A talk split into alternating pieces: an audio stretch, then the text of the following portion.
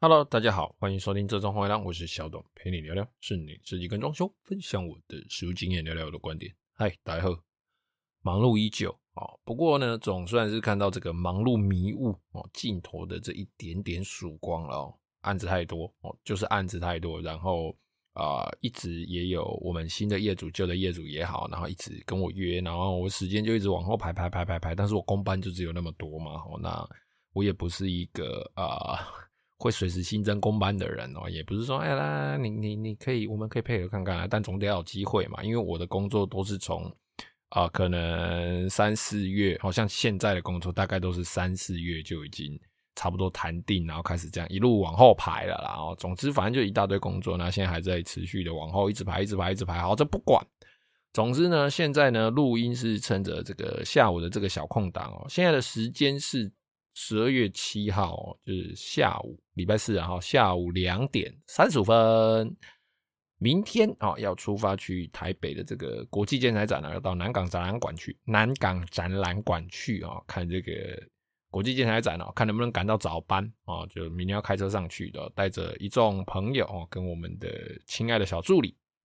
哦，那等等呢，还有一份施工图要处理，那晚上还有施工合约要处理，哇，每天都这样行程满满，妈逼。所以这段时间算是轻轻松松啦，觉得也是要做一点事情来调剂一下身心哦。觉得自己最近状况算是不错，虽然很忙哦哦，但是觉得诶越忙好像状况会越来越好哦哦。那在前几天哦哦前几天哦，在我忙到焦头烂额的某个中午哦，上个礼拜吧哦，就接到业主传来的讯息哦，业主就传来哦，那个虽然是传那个传来了啊，但是他那个感觉。哦，就觉得他很急，小董怎么办？发生大事，附上两张照片，他们家的大门只开一点点，哦，就是打开，他就站在门外拍这个照片了。那大门门缝，我照片上看大概两三公分吧，哦，但他反正他跟我说他被关在大门外了。我呢就火急火燎的，哦，马上把手边的工作收尾一下，大概在半个小时内就赶到他身边了。那一去一看不得了，那个门不是三公分，就只有一公分不到的这个门缝哦，照片看起来可能比较宽吧，哦。拍照都会变胖，也没有啊，哦，总之哦，他的门就被卡住了。我问他说啊，到底是怎么回事？他说好像是门后面的抽屉跑出来，然后把他大门挡住。我说你家有人吗？你小孩在里面吗？没有，家里没有人。但是哦，他的钱包、他的车钥匙、他能够就是赖以为生的所有的东西，只剩一只手机在身上。哦，惨惨哦，什么东西都锁在里面，门又打不开。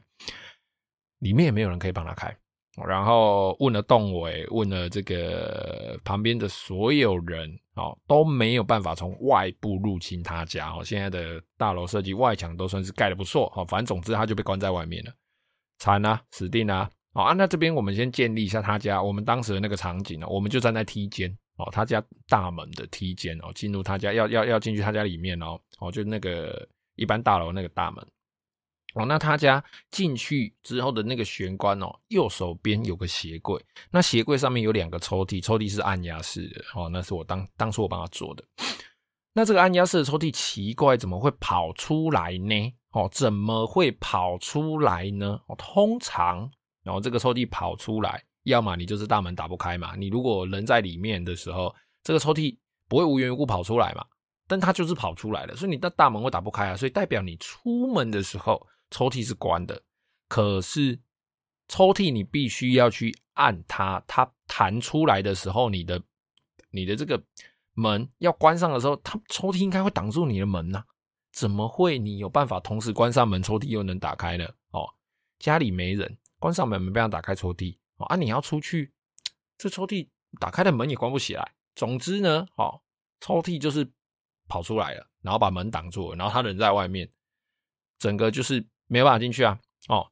总之哦，我们在那边就是在那边想破头，然后经历过就是一系列的操作，我们大概弄了应该两三个小时有了。哦，一开始呢，我是尝试要用衣架，好或电线这一类的东西，我自己有带，我就带去，然后还连我那个抓背的那个叫什么不求人，然后一直伸缩不求人，我也带去，想说干嘛想办法把它勾起来。反正按压式的时候，你只要勾回来，力量够大，勾着让它往回按，诶，这个我这个门就可以打开了嘛。勾了一个多小时，失败哦，失败！我们直接在那边当小偷哦，就整个就是小偷的操作，电影里面那种开锁的这样。失败哦，哦，整个堵在那边，然后刚好它的这个鞋柜上面有个镜子，镜子可以看到我伸进去的那个电线，但是是反方向，所以我往上的时候，它就会往诶、欸、往上，但是左右是相反的，然后那个斜上斜下也是相反的，总之就是一个呃有点像是看荧幕操作的感觉，但是想要把它勾进来就是失败了，哈失败。然后想说啊，不然好，我们就尝试把这个抽屉撞坏好了。算了，我这个鞋柜我大不了重做嘛。好，那业主也就说啊，没关系啊，重做至少能进去嘛。两个大男人就在那边撞门。好，那我比较瘦，我大概身高也是将近，我大概一百七十几，快一百八。好，体重六十公斤，平常没什么运动习惯，哈，算是瘦弱的，算是比较瘦的。但我。再再怎么样，我还是个成年男性吧。哦，健康的成年男性抓着那个门这样子用力撞，力量够大了吧？我撞不开，没关系。我们的业主身高也是一百八，哦，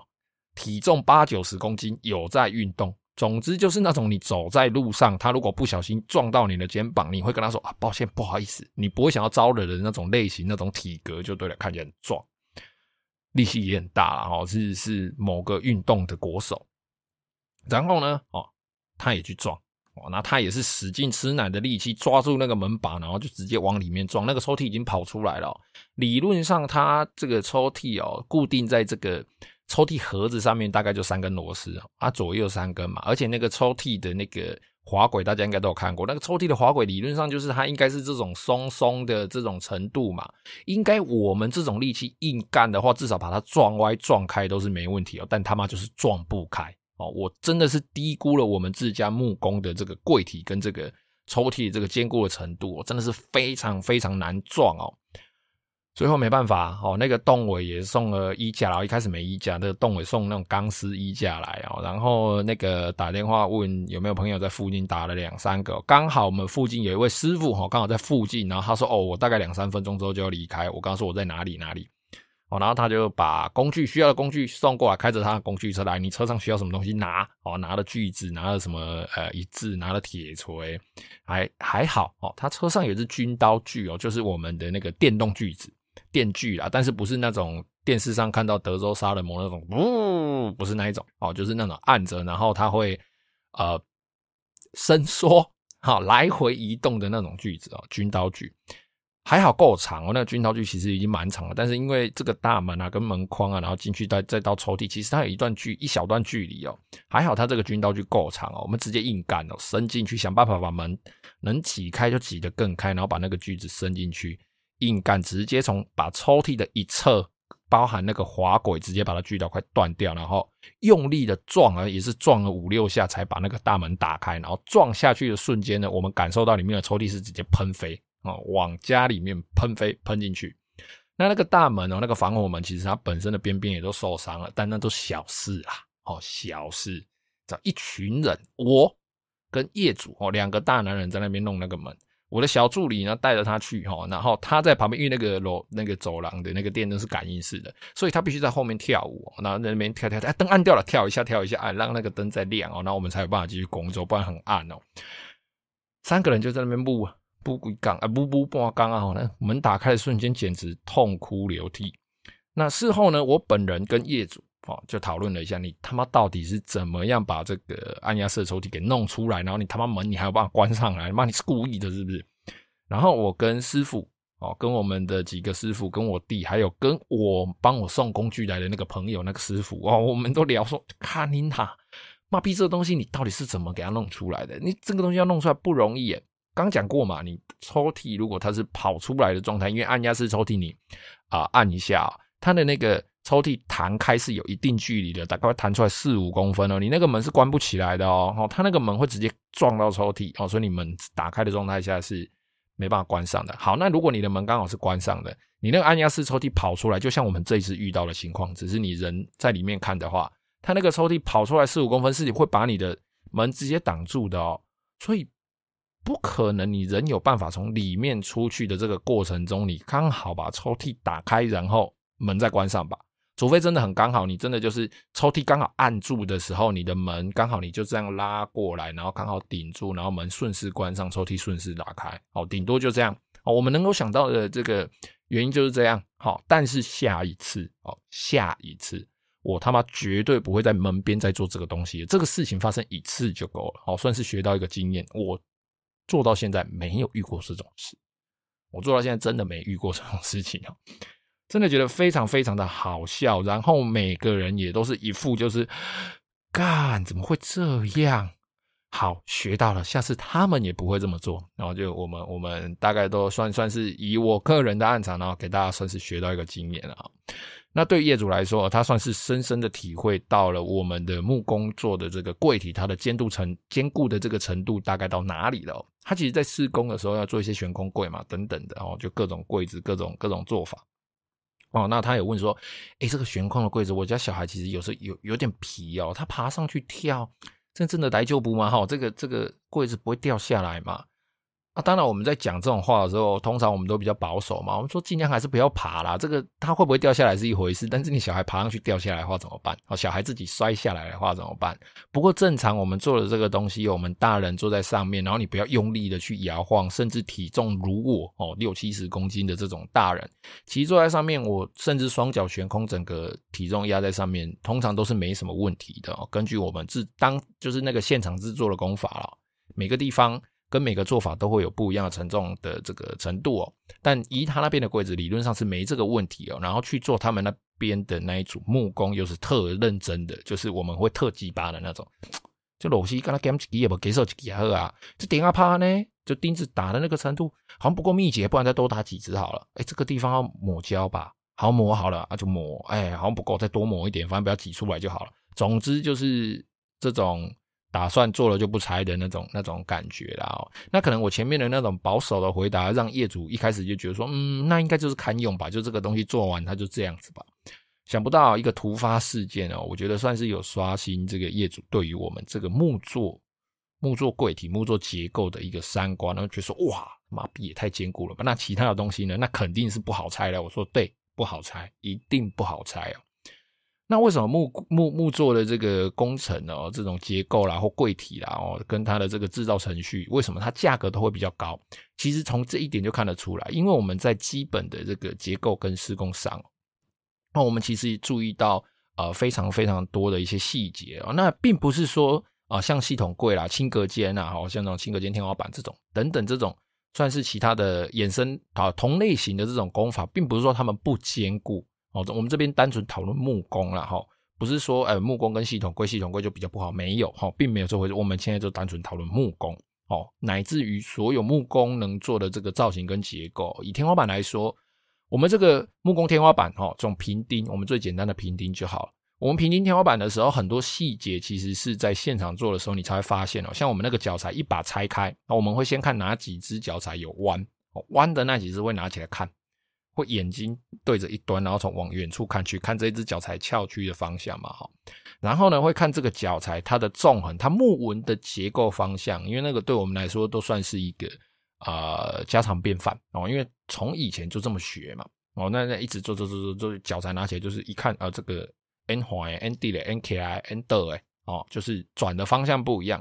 脚材翘曲，它自然弯曲的方向不一样，翘的一定往上哦，那个。凸出来的那一面一定往上，因为它是往上提。那到时候你钉一钉之后，重量往下，它就稍微还会有点应力的支撑力。我并不会说你钉一钉，因为重量往下，所以导致它更下垂。这样子天花板钉起来，其实平整度啦，或者是它这个应力的这种小细节可能会更好。那当然有没有更好不知道哈。那可能就是长期以来师傅告诉我们要这么做，然后我们一直这样子学，那学到现在，或许它只是一种心理作用。但我认为啦，应该是多多少少有点效果了，效果多或少就不知道了。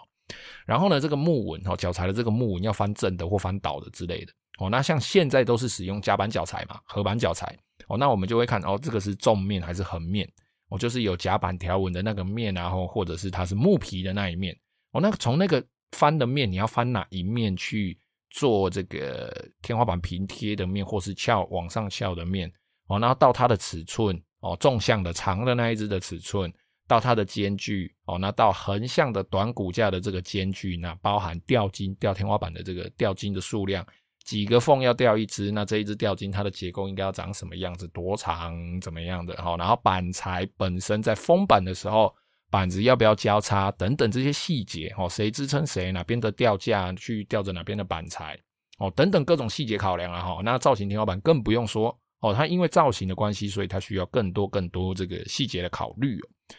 那木工柜体呢？哦，从选用的材料厚度哦、结构哦，到我这个柜子的尺寸，会不会因为它柜子尺寸偏瘦高或偏宽扁哦，这个板子会不会啊、有这个支撑不足啦、弯曲啦？哦，那活动的部分，比如说门片，比如说活动层板要怎么样才会顺畅？抽屉怎么样才会顺畅？哦，会不会因为啊、这个柜体的结构比较细长宽扁哦，导致板材翘曲？要不要加个支撑？哦，加个固定板，加个固格？哦，那抽屉四边。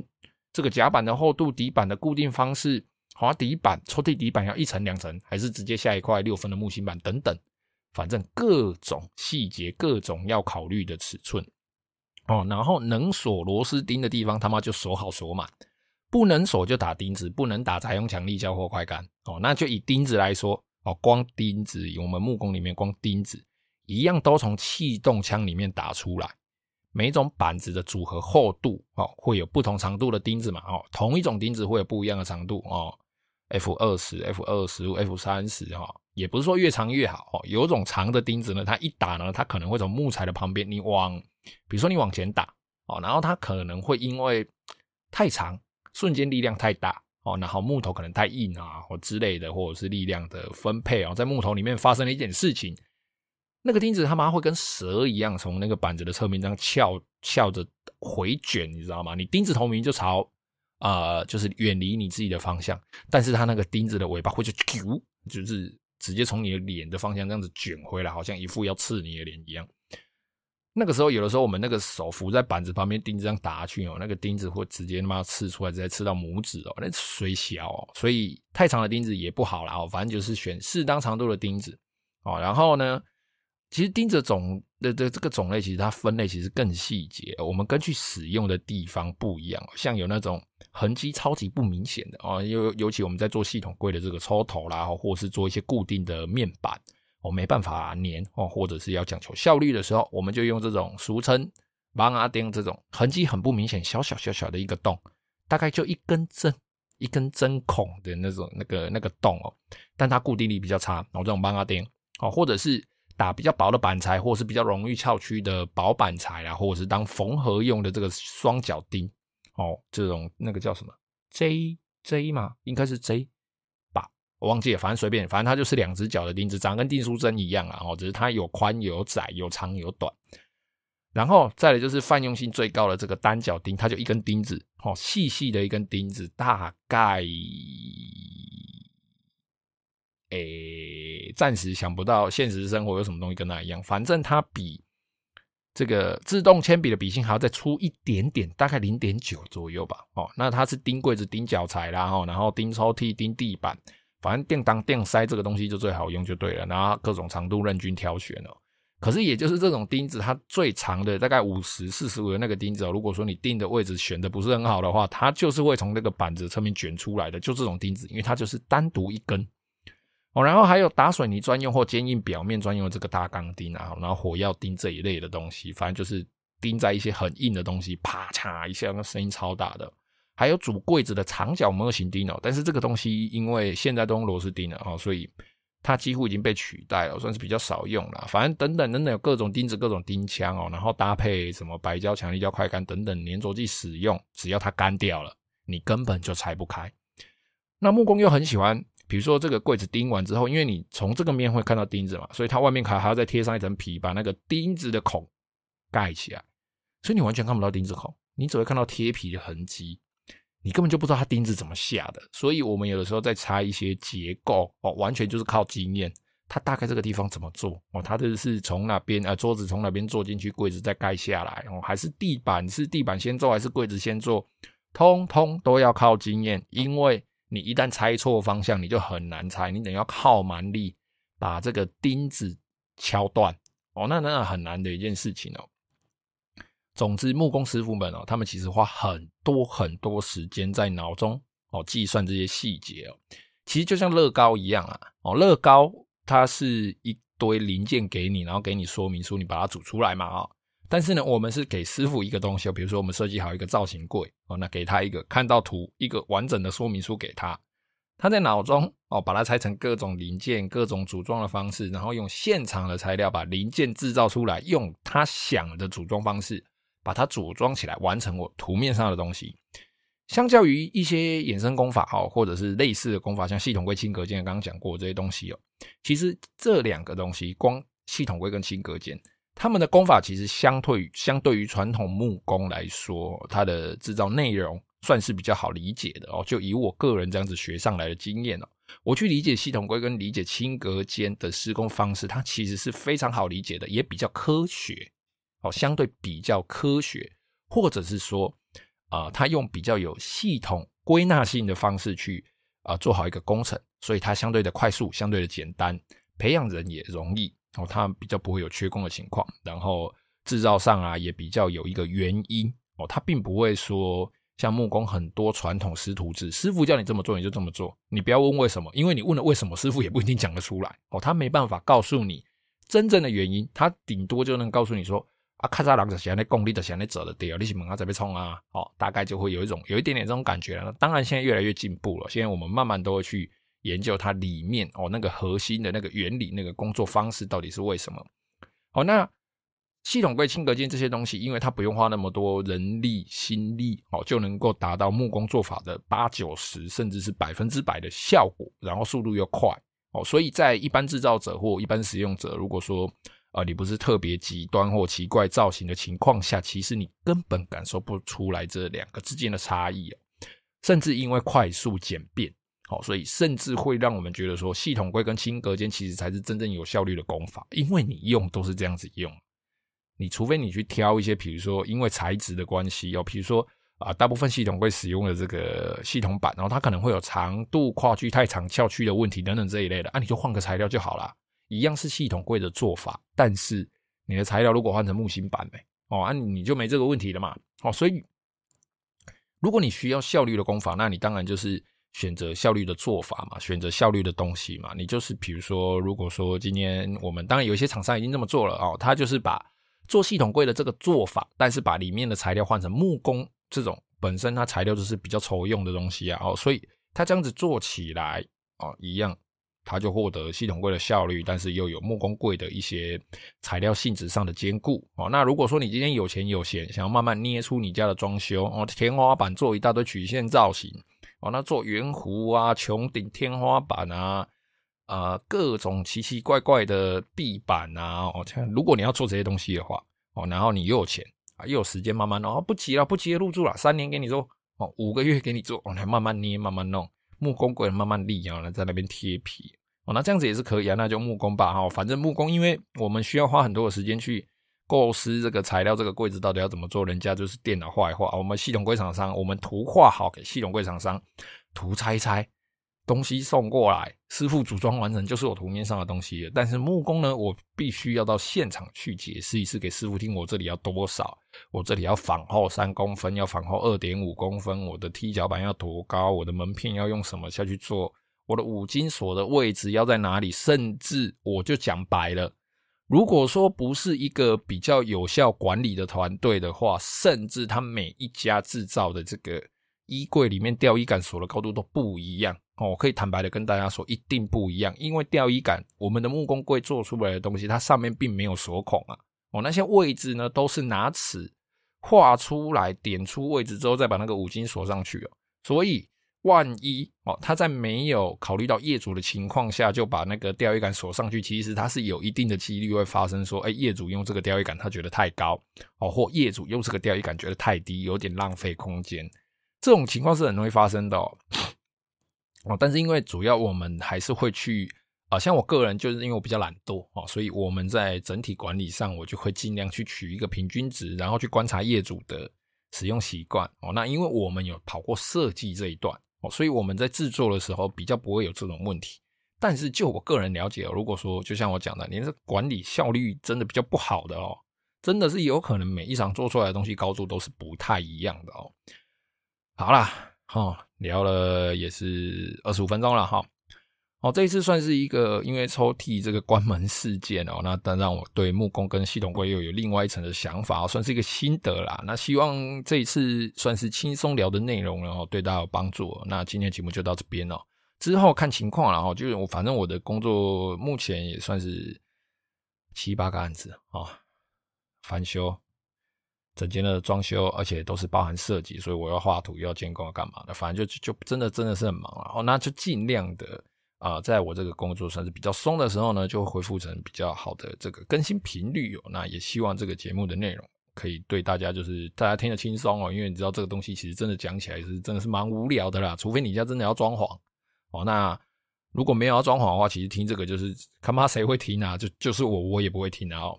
好啦，那如果你有任何问题呢，欢迎加入 IG 或是脸书搜寻这种红亮私讯我，也可以在 Apple Podcast 下面留下你的留言。非常谢谢各位的收听，拜拜。